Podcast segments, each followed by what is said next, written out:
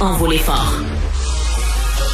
Nicole Gibaud. Une chronique judiciaire. Madame la On juge. s'objecte ou on s'objecte pas? C'est ça le droit criminel. La rencontre, Gibaud du Trisac. Nicole, bonjour.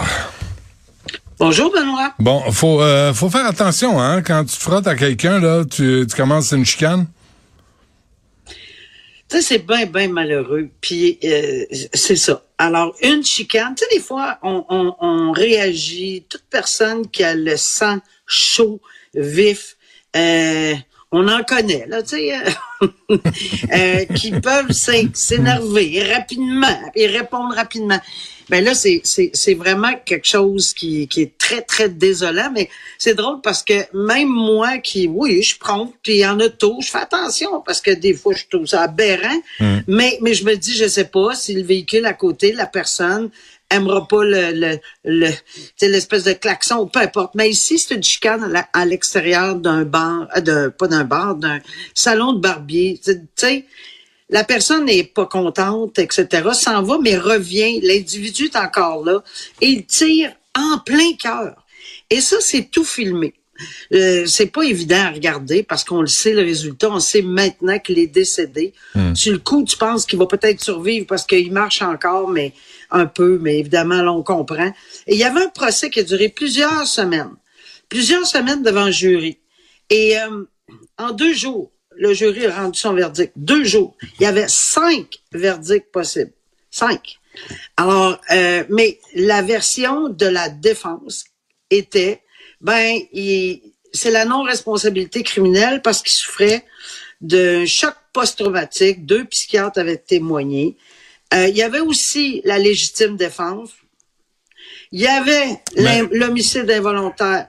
Les- Mais non, mais c'est des verdicts que le juge a ouverts en fonction de la OK, preuve. mais- mais- Ça veut pas dire que... Mais Nicole, légitime défense parce que il avait reçu un coup de boule sur le, un coup de tête sur la tête ou euh, c'est ça? Ouais, ben c'est l'altercation, puis Ok. tu sais, il se sentait peut-être attaqué, puis l'autre s'en venait vers lui, puis il avait peut-être l'air agressif. Puis Ah ouais. bon, en tout cas, la preuve s'est déroulée devant, pendant trois semaines de temps avec le jury. Euh, homicide involontaire, évidemment, parce que si tu es atteint d'une maladie mentale, c'est pas nécessairement la non-responsabilité criminelle, mais ça peut diminuer ta responsabilité à homicide involontaire, à meurtre au deuxième, ben en fait, on va commencer par meurtre au deuxième degré et à homicide involontaire, bon, blablabla. Jury, deux jours, non, clair, net, précis, meurtre premier. Alors, c'est avec ampleur que la famille du défunt a reçu évidemment ce verdict parce qu'ils étaient convaincus. On voit le vidéo, ça a l'air assez évident, là, mais l'ensemble de la preuve, c'est sûr que ni toi ni moi, euh, on la connaît. Pour avoir euh, ouvert ces verdicts-là, c'est parce qu'il y avait quelque chose euh, qui soutenait une possibilité, mais entre autres, la, question de la maladie mentale, ça, soutient tout le temps une diminution de responsabilité, ça, je le sais. Mais euh, alors, c'est terminé dans ce dossier-là. Évidemment, il y a toujours un risque d'appel, mais je veux dire, devant jury, c'est c'est pas facile de- d'en appeler d'une décision. Et euh, là, c'est le plus haut, la plus haute peine à vie. Il pourra jamais s'adresser aux libérations conditionnelles avant une période de 25 ans. Alors, c'est le dénouement que la couronne attendait et que les familles attendaient. Bon, euh, très bien. Et il y a une éducatrice spécialisée de Montréal qui a exploité sexuellement une élève pendant un bon bout de son adolescence. Oui, on avait quand elle avait été accusée, cette personne-là, on avait, on en avait discuté euh, de toute façon parce qu'il y a toujours, euh, une, il y a toujours la question de la présomption d'innocence. Mais là, elle a plaidé coupable. Alors, elle a plaidé coupable dans les circonstances à avoir. Euh, c'est, si je, je- me fie au texte, c'est évidemment des contacts sexuels, puis de l'avoir ramenée dans une situation où elle était un peu euh, euh, captive dans une relation qu'elle elle pouvait pas sortir. Selon la victime, là, elle ne peut pas s'en sortir. Elle avait entre 13 et 17 ans. C'est une éducatrice spécialisée euh, et qui aurait exploité, ben pas qui aurait, qui a exploité euh, cette, cette jeune femme-là. Elle pouvait pas avoir de relations sexuelles euh, à la maison chez elle. Pourquoi? Parce qu'elle avait un conjoint, donc elle louait une chambre de motel et euh, entretenait des relations à l'extérieur. Évidemment, ça a duré longtemps là, quand même. Là. Quatre Et à un moment donné, ouais, À un moment donné, la jeune fille dit, écoute, là, je, je, j'en pouvais plus. Et, et je pense qu'on comprend, sais, la situation dans laquelle elle se trouvait. Euh, tu sais, c'est jeune, là, entre 13 et 17 Ah ouais. ans quand même, là. Et, euh, et, et se faire euh, exploiter, euh, évidemment, c'est la jeune fille, on peut pas, il y a pas de nom parce que on, on peut pas être mineur. Alors, euh, c'est effectivement suite à à, à ceci qu'on avait déposé des accusations. Je me souviens que ça a fait une tollée là, euh, au niveau de l'éducation, puis dans le ministère de l'Éducation, parce qu'il y avait eu d'autres cas où on vivait avec des jeunes. Ça n'a pas de bon sens là euh, dans cette dans cette optique-là. Donc, euh, euh, elle a plaidé coupable.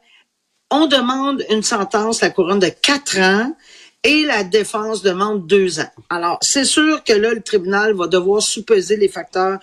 Euh, et oui, il y en a. Elle a plaidé coupable, elle regrette, mais des regrets. Moi, j'ai rarement vu quelqu'un plaider coupable puis pas regretter. Là. Euh, tu sais, c'est un petit peu. euh, ben oui, j'ai vu ça une fois, c'était c'était complètement illogique, là, mais c'est parce que ça tenait pas la route. Mais tu sais, je veux dire, si tu plaides coupable, c'est sûr que tu admets les gestes puis que tu, tu, tu fais en sorte que tu acceptes que tu vas recevoir une sentence. Et euh, ben, évidemment, on demande en défense deux ans, mais euh, elle, elle, elle admet sa responsabilité. Ça, c'est une chose. Est-ce que ça fait du bien à la victime? Probablement, parce que pendant toutes ces années-là, potentiellement, on imagine que euh, elle l'a, euh, tu sais, euh, enrobé dans un discours qui la... Puis elle est vulnérable, ouais, la elle jeune. est très, très vulnérable. Mais si ça avait été un homme, euh, Nicole, là, tu sais, c'est, rare qu'on voit ça des femmes.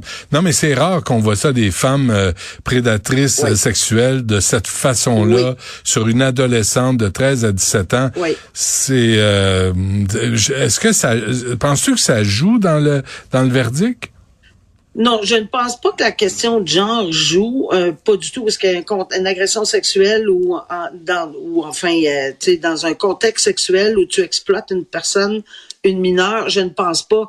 Euh, évidemment que ça peut avoir de l'impact, euh, mais ce qui peut avoir de l'impact, c'est le lien de confiance avec une éducatrice spécialisée, Ouais. en qui, parce que c'est sûr que si elle voyait une possiblement là, j'ai pas j'ai pas tout le détail, c'est qu'elle avait peut-être besoin d'aide. C'est dans ce sens-là que ça c'est un facteur qu'on va prendre en considération lorsqu'évidemment cette jeune fille-là a besoin d'aide, si c'est le cas, et qu'elle est vulnérable, et que on ouvre la porte, euh, la tendresse, l'amour, la sexualité, ça peut aller jusque là, mais avec une personne aussi vulnérable qu'une jeune adolescente, euh, je pense que ça, ça va être pris nettement en considération. Très bien. Nicole Gibault, merci. Bonne fin de semaine. Bonne fin de semaine. Au revoir.